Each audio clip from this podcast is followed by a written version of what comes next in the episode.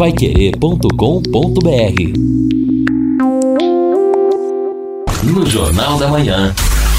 Mercado Financeiro. Brasileiro trabalha mais em 2020 somente para pagar impostos.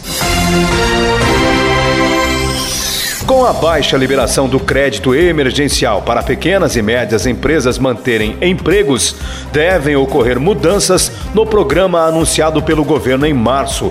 Durante a audiência pública virtual do Congresso Nacional, o presidente do Banco Central, Roberto Campos Neto, disse que dos 40 bilhões de reais previstos, só foram liberados 1 bilhão e 900 milhões de reais. Segundo ele, foram 1 milhão e 300 mil empregados beneficiados de mais de 79 mil empresas financiadas. Isto até o último dia 26 de maio. De acordo com o governo, a medida beneficia empresas que faturam de 360 mil a 10 milhões de reais. A empresa recebe o financiamento para manter a folha de pagamento, com valor limitado a dois salários mínimos por trabalhador. E em contrapartida, o empregador não poderá demitir sem justa causa por 60 dias depois do recebimento do crédito.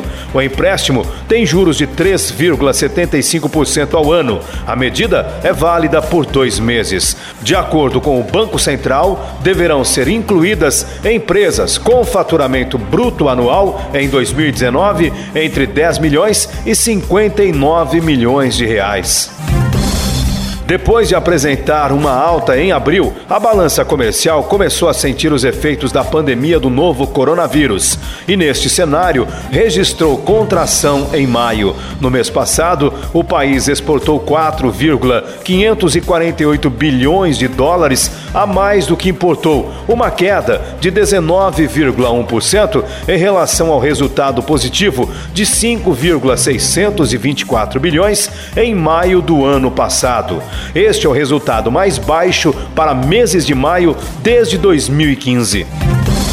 Estudo do Instituto Brasileiro de Planejamento e Tributação, IBPT, mostrou que todos os tributos somados, federais, estaduais e municipais, já equivalem a 41% do salário do brasileiro. Segundo o presidente executivo do Instituto e um dos coordenadores do estudo, João Eloy Olenik, foi identificada uma carga tributária injusta, porque uma grande fatia dessa média vem dos impostos pagos sobre o consumo, com cerca de 23 23%. Depois, a renda, com cerca de 15%. E, por último, o patrimônio, com 3%. O presidente do IBPT disse ainda que neste ano o brasileiro trabalhou até o dia 30 de maio para pagar impostos. Segundo o estudo, houve crescimento frente aos outros anos. E uma das razões foi o aumento no número de tributos a partir de 2015. No ano de 2001, eram necessários 130 dias de trabalho para pagar os impostos. Hoje